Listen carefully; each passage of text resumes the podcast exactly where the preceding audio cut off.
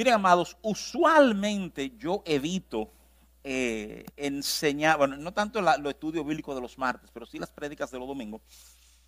Eh, yo trato de evitar enseñar, tú sabes, en serie, una enseñanza que dependa de otra enseñanza, porque la experiencia es que si alguien pierde una de esas enseñanzas por la razón que sea, se siente medio desubicado y como que no entiende bien lo que está pasando, ¿verdad? Ah, sin embargo, sin embargo, déjame decirte que esto que voy a compartirte hoy, ¿verdad? Tiene, tiene el contexto de lo que hablé la semana pasada, ¿verdad? O sea, quiero, quiero simplemente animarte, aunque tú vas a poder oír esto por sí solo, yo creo que va a ser mucho bien para nuestras vidas. Hay, hay un enriquecimiento si podemos detenernos y escuchar lo que hablé anteriormente, ¿verdad? y quiero motivarte, mira, si no estuviste, si no lo oíste, simplemente quiero pedirte, en el transcurso de esta semana, visita la página de internet icpvchica.org, vete a la sección de prédicas y busca la de la semana pasada, que te va a traer un poco más de luz sobre algunas cosas que vamos a estar hablando hoy. Y aunque no pretendo recorrer todo lo que enseñé la semana pasada, sí déjame darte el cierre, lo último, porque te dije, esto que vamos a hablar hoy conecta directamente con esta verdad. Mira, nosotros estábamos revisando Marcos 6 del 45 al 52 y déjame leerte los versos 51 y 52 de Marcos 6, ¿verdad? Esto está hablando de Jesús, dice el verso 51, y subió a ellos en la barca y se calmó el viento y ellos se asombraron en gran manera y se maravillaban, ¿verdad? Yo creo que ahí hay eh, ya en sí una prédica, ¿verdad? Tú hablas de Jesús en tu barca, cómo se calman las tormentas y todo eso, y gloria a Dios, ¿verdad? Pero lo, lo curioso, lo curioso de este cierre, de esta narrativa en el Evangelio de Marcos es que pareciera ser, pareciera ser que la respuesta de los discípulos al Jesús entrar en la barca, que te dice categóricamente el verso 51, se asombraron en gran manera y se maravillaban, ¿verdad? E, esa respuesta que yo creo que la respuesta que tendríamos la mayoría de las personas si Jesús entra en nuestra barca y de repente hace un tremendo milagro y calma todo. Pero es como si esas reacciones de los discípulos de alguna manera, de alguna manera, no eran las respuestas que el Señor esperaba ver en ellos. Y tú dirás, pero ¿cómo va a ser? ¿Cómo, ¿Por qué pensamos así?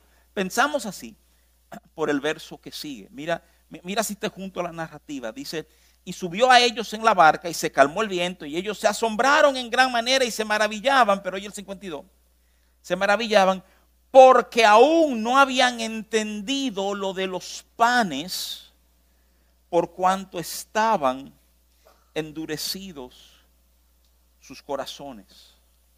Este mensaje es como un poquito extraño, como, como diciéndote que algo que tú y yo valoraríamos, algo que tú y yo aplaudaríamos, diríamos, oye, esa es la respuesta correcta, lo dejó asombrado, impresionado a tu. De alguna manera, esas reacciones, esas respuestas por parte de los discípulos, cuando, cuando Marcos te detalla el por qué ellos reaccionaron así, tú comienzas a entender que no lo está pintando en una luz positiva.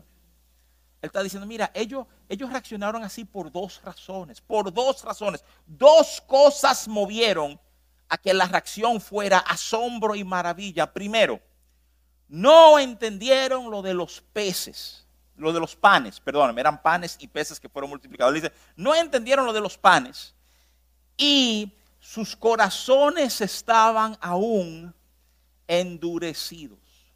Te da, te da dos razones. A mí me, me impresiona profundamente, esto lo dije la semana pasada, lo voy a usar de punto de inicio hoy, ¿verdad? Esa, esa conexión que hay entre, entre panes y las olas y la tormenta que yo acabo de vivir. De alguna manera, porque, porque la narrativa que habíamos revisado de Marcos 6 45 al 52 tenía que ver con los discípulos encontrarse, óyeme, fatigados, cansando. Inclusive la Biblia nos dice que estaban remando en contra del viento. Era una tormenta, ellos estaban enfrentando una tormenta y de alguna manera cuando Pedro le está narrando todo esto a Marcos para compilar el Evangelio, ¿verdad? Él dice, escúchame, cogimos la lucha que cogimos, nos asombramos, nos maravillamos, pero fue porque no habíamos entendido lo de los panes Y aquí alguien tiene que decir, pero ven acá, explícame, ayúdame a entender cómo que lo del pan y peces tienen que ver con enfrentar una tormenta. Sí, sí, contexto amplio. Antes, antes de ellos salir a cruzar el mar de, de Tiberio, otra vez el mar de Galilea, ¿verdad? O sea, ellos habían vivido la multiplicación de los panes y de los peces. Dios, Dios los usó a ellos.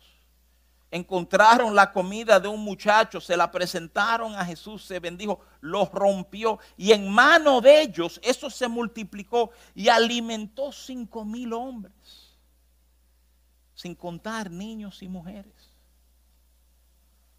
Y es después de ese milagro que Jesús los toma a ellos, le dice, montense en la barca y arranquen, que yo me quedo a despedir la multitud. Y entonces fue en alta mar que tuvieron el lío que tuvieron. Fue en esa, oye, más o menos a seis kilómetros de tierra, que Jesús vino caminando hacia ellos sobre el mar. De nuevo, por favor escuchen la enseñanza de la semana pasada. Pero, pero a donde quiero conectar, a donde quiero moverme con ustedes, es en este cierre, en esta emoción. Él se monta asombro, maravilla. Pero de alguna manera el sabor que nos deja la narrativa es que esa no era la respuesta esperada. Eso, eso es el resultado de no entender los panes. Y es el resultado de todavía tener corazones endurecidos. Y déjame, déjame comenzar ahí resaltándote algunas cosas hoy. ¿eh? Escúchame bien. Es posible amar a Dios. Es posible amar la persona de Jesús. ¿eh? Sin, sin entender todo lo que está pasando. ¿eh? Y sin tener tu corazón en la postura correcta. Es importante que consideres eso. Es importante que entiendas. Entonces no se trata meramente de acercarse y abrazar la figura de Jesús. Se trata de entender, ¿y qué demanda esto de mí? ¿Qué, qué pone esto sobre mí? ¿Qué pide esto de mí? Los, los discípulos van a vivir un proceso. Eventualmente pasan de discípulos a apóstoles. ¿eh? Pero hay un proceso de corazón que están viviendo ellos. Mira, yo quiero examinar contigo un pasaje. Y, es el pasaje que continúa esta narrativa, pero, pero quiero conectarlo en el Evangelio de Juan. Y, mira por qué quiero conectarlo en el Evangelio de Juan, porque, porque el Evangelio de Juan, inmediatamente cuando ellos llegan a tierra, tiene algo que decirnos. Y eso, y eso que nos dice está conectado a los panes y a los peces e inclusive ahora está conectado también a las olas y el lío que experimentamos en alta mar. Porque, porque déjame preguntarte de calle. Déjame preguntarte así, tú sabes, o sea, para que tú lo peses en tu corazón, para que tú te lo preguntes. La Biblia dice que estos hombres íntimos de Jesús respondieron con asombro y con maravilla porque no entendieron lo de los panes. Te pregunto, ¿y tú?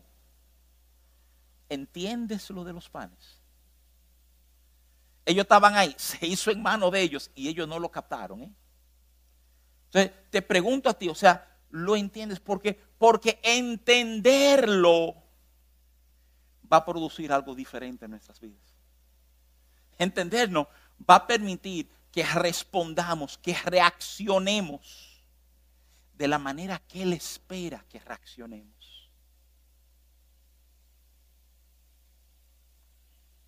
es importante preguntarnos si lo entendimos.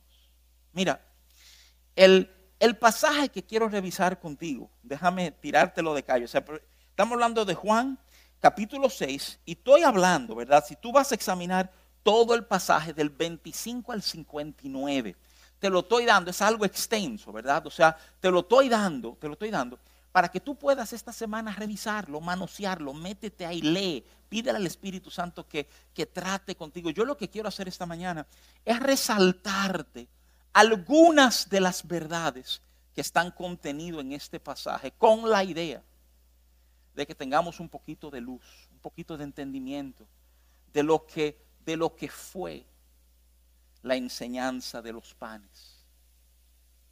Para que tú y yo aprendamos a manejar nuestras tormentas y respondamos al Señor de la forma en que debemos, ¿verdad? Y, déjame ir, no, no te quiero leer el pasaje porque es algo extenso y quiero honrar el tiempo, ¿verdad? Pero sí quiero leerte algunos versos de manera muy puntual para que lo oigas, para que tú entiendas lo que estamos enfrentando. Déjame simplemente comenzar con lo que, con lo que dice el verso 25 de Juan 6.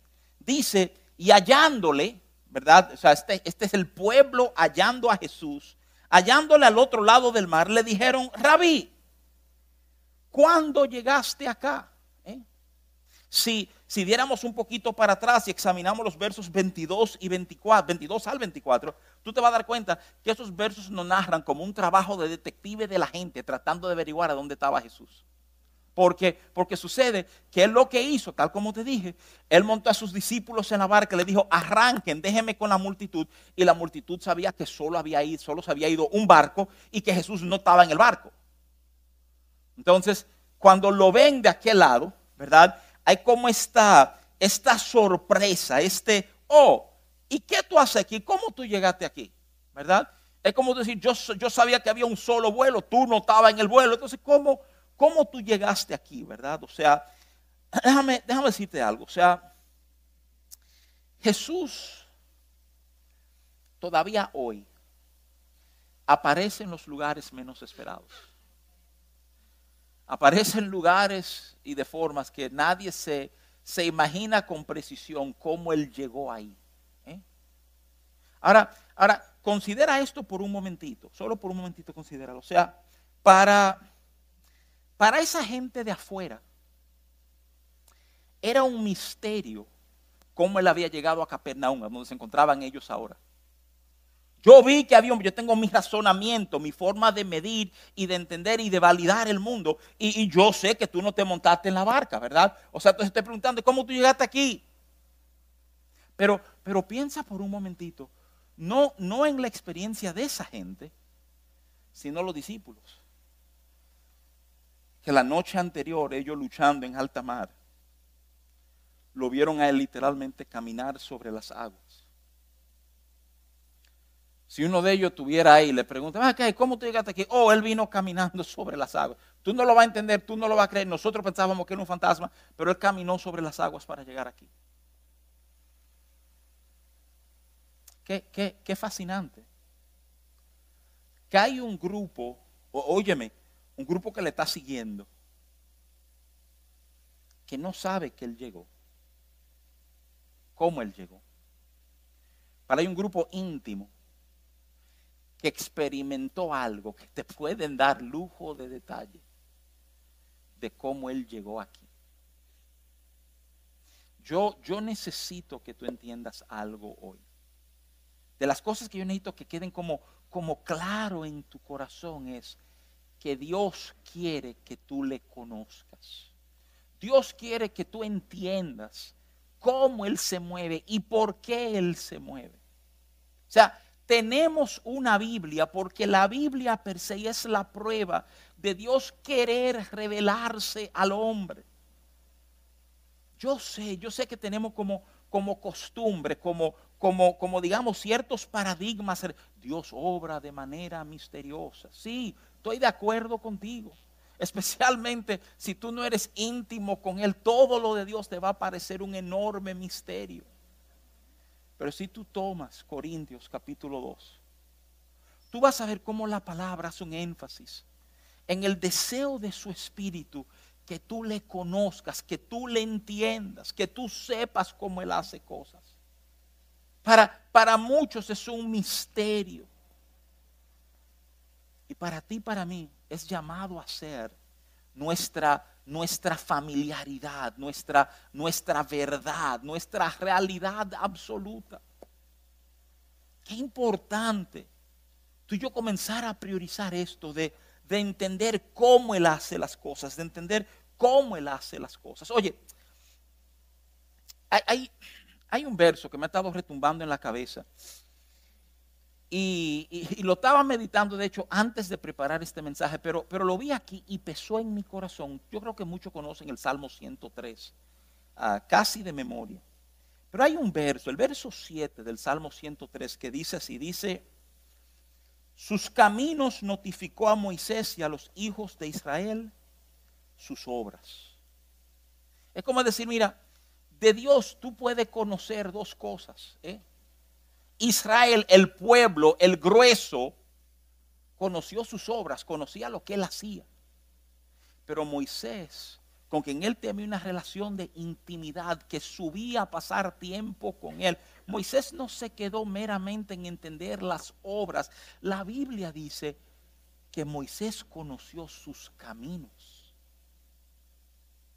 Y, déjame, déjame provocar tu corazón en eso. Yo creo que cuando uno no conoce mucho del Señor, uno tiene hambre de ver las obras del Señor. Déjame ver lo que yo quiero verte hacer. Yo quiero ver que esto se haga, que esto se cumpla, esto en esto en mi familia. Pero cuando tú comienzas a entender el llamado a intimidad, el apetito cambia.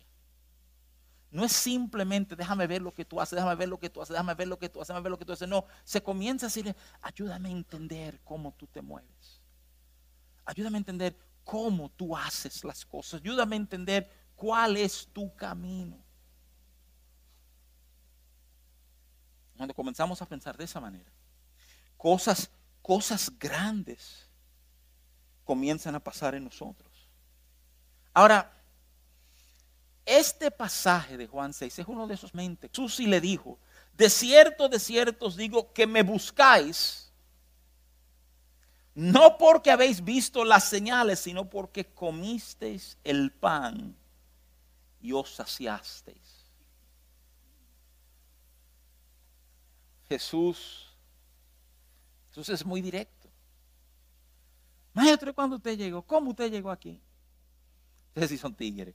Ustedes no están, ustedes no están detrás de mí porque, porque vieron un milagro. Ustedes están aquí porque le llené las barrigas porque sacié su hambre ayer. ¿eh? Y de nuevo, es, es un solo verso, pero ¿cuánto se desprende de él? Déjame, déjame hacerte muy claro, aunque esto pueda ser ofensivo escucharlo.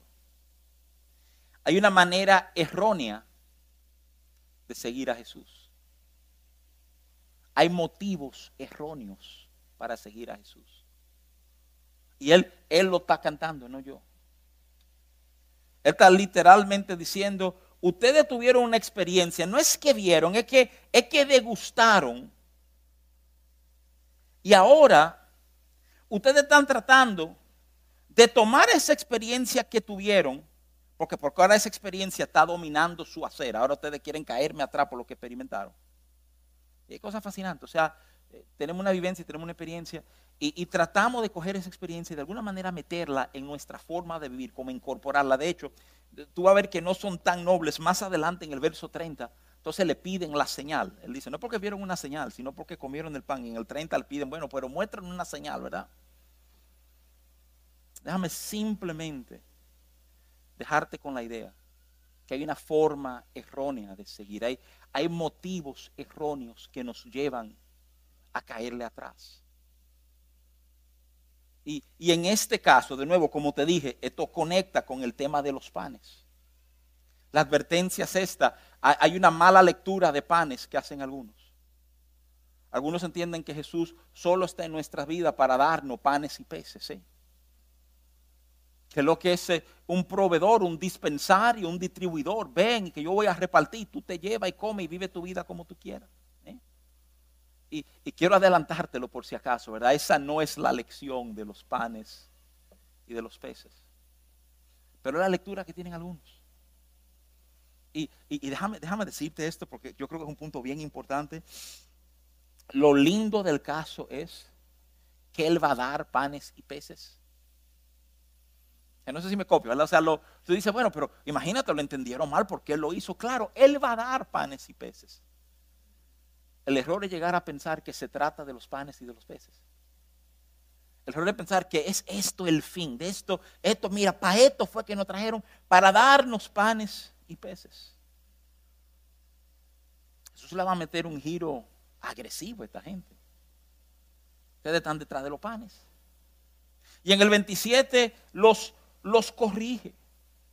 Trabajad no por la comida que perece, sino por la comida que a vida eterna permanece, la cual el Hijo, el Hijo del Hombre os dará, porque a este señaló Dios el Padre. Ahora, ahora de repente hay este tono de él tratar de señalarles lo que realmente es importante. Es, el momento de él tratar de coger el entendimiento de ellos, señores, un entendimiento que lo ha movido a ellos también a cruzar el mar para caerle atrás a él. Y él está tratando de decirle, están enfocando lo equivocado.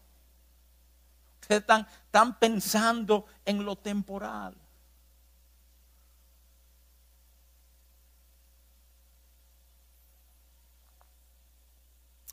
Lo temporal. Estamos conectados a lo temporal. No, hay una manera de no estar conectado a lo temporal sobre esta tierra. Somos, somos hombres y mujeres hechos hecho de hueso y carne, con, con espíritus y almas. ¿eh? Ayer celebramos 52 años, mi familia, yo dando vuelta en esta tierra. ¿eh? Lo temporal tiene un peso, está entre nosotros. Lo que tú entiendas es que conectándonos a Él, temporal comienza a perder, escúchame, escúchame, comienza a perder su atractivo, comienza a perder su influencia sobre nosotros. Hay una frasecita usada por el apóstol Pablo, también a los corintios, que es una de esas frasecitas que cuando tú la oyes y la meditas bien, tú descubres que es altamente ofensiva. Cuando Pablo hace referencia algunos de los problemas, las situaciones que están manejando los corintios y que manejamos en esta vida, Pablo se refiere a ellas como leve tribulaciones momentáneas. Una leve tribulación momentánea. Usted es un fresco. Y sabe usted lo que me está pasando para decirme que es leve. Sabe usted lo que estamos manejando para tú decidir que eso es chiquito y que no pesa nada. ¿eh? Eso, eso es como un atrevimiento enorme. Decirme que la lucha que yo estoy librando, que el momento que yo estoy enfrentando es de que leve. Se pasó la Biblia y se pasó Pablo y se pasó todo el mundo que tiene que ver con eso estar ahí. Tú sabes lo que yo he llorado, lo que ha costado, cómo ha impactado toda mi vida.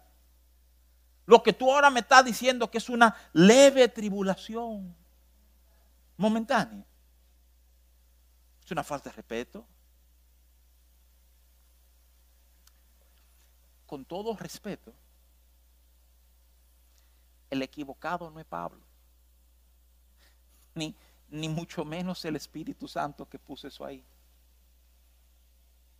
Tú sabes por qué tú no puedes entender que la tribulación, este monstruo que tú estás enfrentando no es más que una leve tribulación. ¿Sabes por qué tú no puedes verlo? Porque no hay un entendimiento de lo eterno en tu corazón. Y cuando tú solo enfrentas lo temporal, desde lo temporal, tú pierdes perspectiva. Cosas lucen más grandes de lo que son, lucen que toma más tiempo de lo que toma. Todo se te va de la mano. Y Jesús le responde a esta gente que han valorado el pan, le están diciendo no se me enfoquen en lo equivocado, no se enfoquen de manera equivocada. El, el tema no es el pan. El tema es lo eterno, lo que dura. Yo le di pan ayer y esta tarde ustedes van a necesitar pan otra vez. ¿qué van a hacer? Vivir simplemente cayendo atrás todo el que le da pan. Déjame decirte algo de una manera muy dura, de una manera realmente sutil. Eso describe la vida del 90% de la gente. que lo único que podemos hacer es caerle atrás aquello que nos da pan.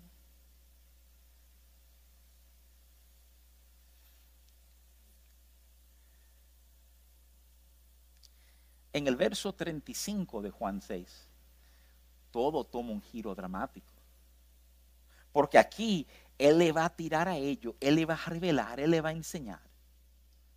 Jesús les dijo, yo soy el pan de vida. El que a mí viene nunca tendrá hambre. El que en mí cree no tendrá sed jamás. Aquí, aquí todo el juego llega a un pináculo. Esta declaración de él ser el pan de vida, hasta le dicen a él, pero mire, vamos, claro, tú estás hablando de pan, pero, pero Moisés le dio pan a nuestro padre. Él le dice, Moisés no le dio pan a sus padres. Mi padre le dio pan. Y todo esto era un prototipo para llegar a mí. Yo soy el pan. Ahora, ahora yo necesito por un segundito que nos detengamos con esa declaración, yo soy el pan de vida, el que mí bebe no tendrá sed jamás. Escúchame, escúchame. ¿Tú te acuerdas por qué él multiplicó los panes y los peces? ¿Tú te acuerdas qué pasó? ¿Te recuerdas que estamos hablando de eso? estamos hablando de la lección de los panes. ¿Cómo comienza ese momento? La Biblia nos dice que una multitud llegó a él, él comenzó a enseñarle y la hora comenzó a correr y era tarde. Los discípulos le decían, jefe, te pida a la multitud para que esta gente vayan por los pueblos y compren algo de comer porque esto se nos arma un lío aquí, ¿eh? Y Jesús es el que dice, denle ustedes de comer. Pero, óyeme, con, con dólares no hay suficiente para alimentar a esta gente aquí ahora mismo no es un problema ni siquiera de dinero, es un problema, digamos, de logística. No hay que darle, no hay cómo darle. Señores, señores, toda la multiplicación de panes y peces comienza porque Jesús tiene un entendimiento de la necesidad de la gente. Por favor, detente y repítete eso a ti mismo. Él tiene un entendimiento de mi necesidad. Muchas veces pensamos que no es verdad que Dios sabe lo que yo necesito, no es verdad que Dios está dispuesto a darme lo que yo necesito, no es verdad. Y, y esa historia está ahí para que de calle tú entiendas, más que tú, Él está pensando en lo que tú necesitas. Tú comiste de los panes. Tú no tuviste acceso a la historia detrás de bastidores pero no tenemos cuarto y no tenemos, mira, son dos pececitos y cinco panes, ¿qué vamos a resolver? Y que los rompen. Y Tú no viviste esa parte.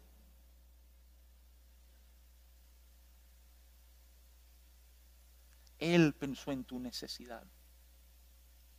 Y el que pensó en tu necesidad se está definiendo como pan y agua.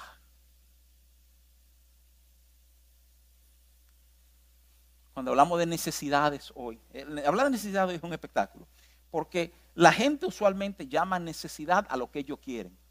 Yo necesito ese vestido. No, hermano, usted no necesita ese, usted quiere ese vestido. ¿eh?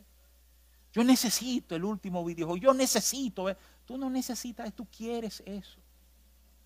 Pero tú necesitas, es diferente. Si tú estás hablando en términos conductuales, términos psicológicos. Una de las grandes autoridades manejando estos temas de necesidad, Abraham Maslow, ¿verdad? Su jerarquía de necesidades. Los psicólogos entre nosotros, y acá hay muchos, saben cuál es ese primer nivel. ¿Tú sabes cuál es ese primer nivel? ¿Eh? Necesidades básicas de sobrevivencia. ¿Cuál es el primer nivel de necesidad de todos sus hermanos? Real necesidad alimento, bebida. ¿Qué está diciendo Él? Él está diciendo, escúchame, lo que tú realmente necesitas. Está aquí. Soy yo. En mí tú vas a tener el sustento. En mí tú vas a el sustento. Sustento es importante en toda esta serie de enseñanzas. Cuando hablábamos de Jesús y de Pedro caminar sobre las aguas, ¿qué decíamos? Que lo que no estaba diseñado para sostenerlos, lo sostuvo. Que de esa manera que Dios obra en nosotros, que, que momentos que no están supuestos a sostenerte, te sostendrán que de donde no pensamos que puede venir bien, vendrá bien, que la puerta que tú pensabas que estaba cerrada se abrirá, que Él se la va a ingeniar para moverse, como no hemos considerado que Él puede moverse, porque somos todavía, y digo esto con cariño, de los idiotas preguntando, oh Señor, ¿y cómo tú llegaste aquí? No, no, con cariño lo digo, o sea, como que no valoramos, óyeme, Él caminó sobre el mar. Esa, esa idea no entra aquí. Respondiendo desde, desde lo natural, he matado la habilidad de entender que Él puede. Y si tú miras con cuidado esta frasecita, si tú la pesas en tu corazón, tú vas a descubrir que contiene algo que nuestro raciocinio tiende a ahogar. Si crees nunca jamás tendrás sed. Ahora, ahora por favor entiendan algo. Mira, la reacción natural nuestra es responder desde el raciocinio. Estos hombres lo hacen. Jesús comienza a enseñar y declarar, yo soy el pan de vida. Y si tú brincas los versos 41 y 42, murmuraban entonces de él los judíos porque había dicho, yo soy el pan que desciende del cielo. Y decían, ve acá, no este Jesús, el hijo de José, cuyo padre y madre nosotros conocemos. ¿Cómo pues dice este del cielo? Óyeme. Él se lo dijo versos atrás. Dejen de estar cayendo atrás al pan. Y comiencen a pensar en la real condición espiritual de sus vidas. Y a esta cátedra de realidad espiritual, los panes están conectados a esta verdad espiritual, que Él es el pan de vida, que el que de Él come, el que es Él, el que toma a Jesús y lo mete adentro. No hay hambre, no hay sed. Y por favor, mira, no los critique. Veámonos en ellos. A esta verdad espiritual responden de la manera más temporal y carnal posible. Oh, pero que este tigre no es el hijo de José y de María y sus hermanas están allí. Sabemos que, ¿cómo él dice que, ahora, ahora dice que bajó del cielo? Ahora le pan. Él enseñándonos lo que nos va a cambiar para siempre. Y nosotros respondiendo desde nuestra realidad temporal. Yo conozco a tu papá. No me venga con este cuento. ¿Cuántas veces no habrá pasado eso en nuestras vidas? Él llamando tu atención a algo mayor, a una verdad que si tu corazón lo abraza, todo cambia pero nuestro reflejo, nuestra respuesta a su verdad es decir, yo conozco a tu papá, no me hago ese cuento ahora, yo sé cómo las cosas funcionan, no es así. Y nosotros mismos comenzamos a matar la habilidad de creer. No creemos, por favor entiéndeme, no creemos, no por duda. No, no, no creemos porque estamos más cómodos pensando en los mismos patrones que siempre hemos pensado, que abrazar la verdad que Él está poniendo delante, que rompería nuestra forma de pensar. Algunos necesitamos ser rotos en nuestros patrones de pensamientos.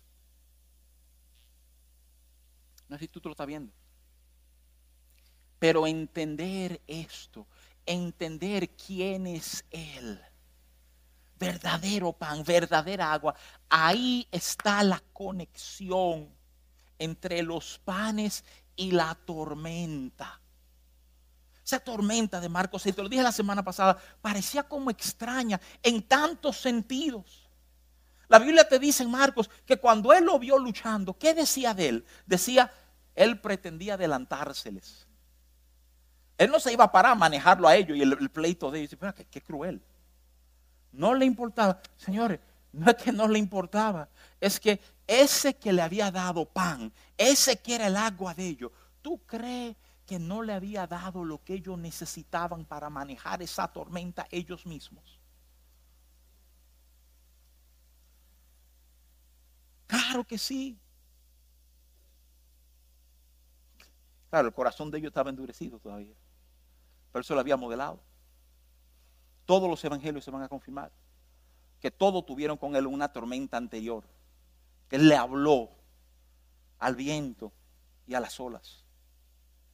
Él le iba a rebasar porque ya esa clase tuvo dada. Y todo eso está en los panes y en los peces. ¿Cómo así? Sí. Y es donde tú y yo tenemos que comenzar a ver y a atrevernos a creer en nuestras vidas.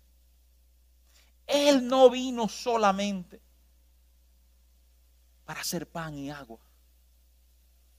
Eso de ser pan y agua y es real, es para que tú comiences a soñar a partir de ahí.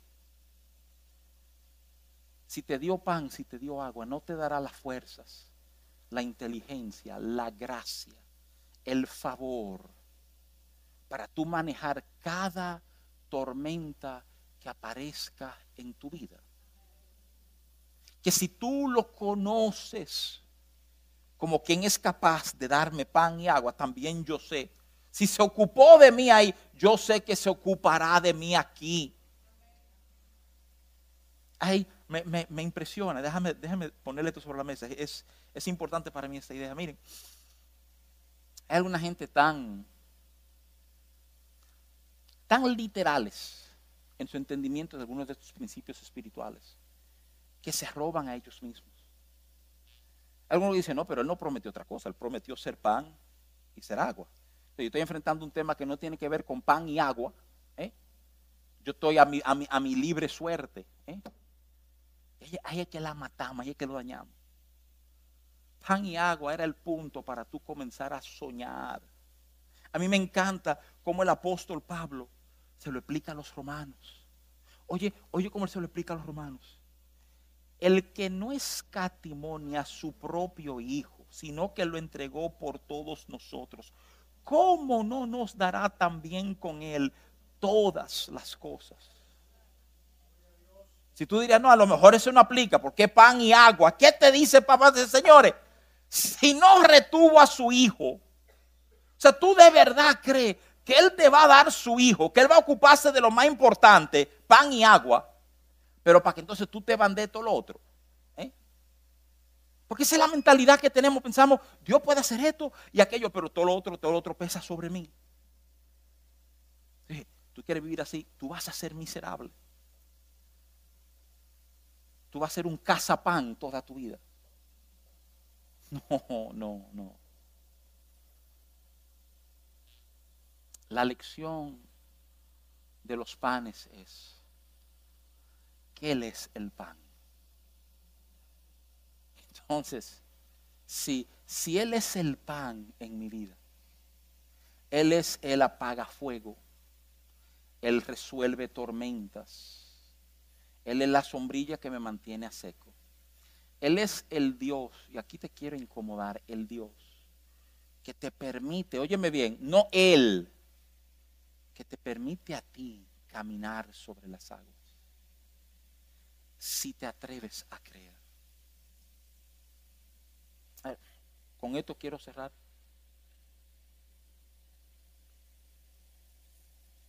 No entendieron los panes y los peces. Tenían sus corazones endurecidos. Que ¿Qué hacemos con corazones duros? Déjame, déjame decirlo bien rapidito. Hay profecías, tanto en el libro del profeta Ezequiel como Jeremías, que la manifestación mesiánica, una de las cosas que harías, es tomar corazones de piedra y volverla a poner de carne. Eso es un hermoso retrato.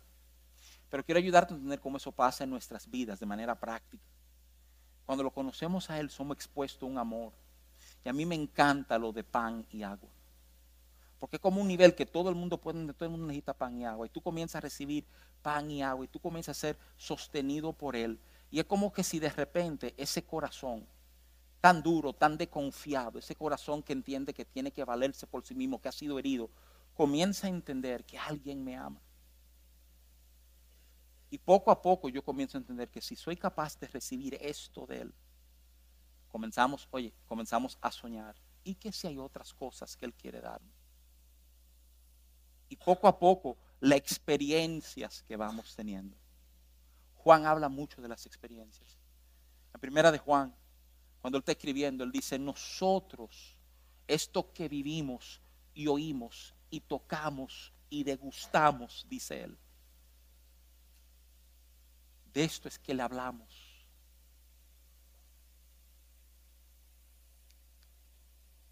Su, su amor va transformando el corazón duro el corazón cauterizado, el corazón herido, el corazón lastimado. En el tiempo de administración hoy, mire, ella hablaba de nombres, de sellos que gente te han puesto. La mayoría de los que estamos aquí, si, si, si corremos a nuestra juventud en la cabeza, vamos a recordar algún sello, algún apodo que te pusieron, alguno a lo mejor chitoso y otros que te dolían cada vez que los resaltaban. Él es quien va sanando todo eso en nosotros. Esto es lo que necesitamos para ir hacia adelante. Es a Él pan y agua, nuestra esperanza viva.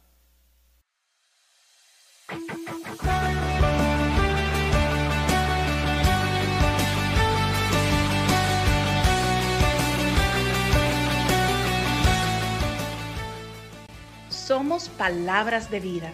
Nos encanta sumergirnos en la presencia de Dios Creemos en modelarnos amor unos a otros, practicamos la gratitud y demostramos honra. Este es un lugar diseñado para ti. Te invitamos a que formes parte de nuestros viernes de vida. El segundo viernes de cada mes se reúnen los matrimonios. El tercer viernes de cada mes se reúnen los hombres. Y el cuarto viernes de cada mes se reúnen las mujeres. Los sábados son de nuestros jóvenes a las cuatro y media se reúnen nuestros adolescentes radicales de El Arde. Y a las siete de la noche nuestros jóvenes adultos decididos a transformar. Cada martes tenemos nuestro acostumbrado estudio bíblico a las siete y media de la noche. Para mantenerte al tanto de nuestras actividades, síguenos en nuestras redes sociales. Facebook e Instagram, arroba IC Palabras de Vida. Suscríbete a nuestro canal de YouTube o visita nuestra página web www.icpb.org.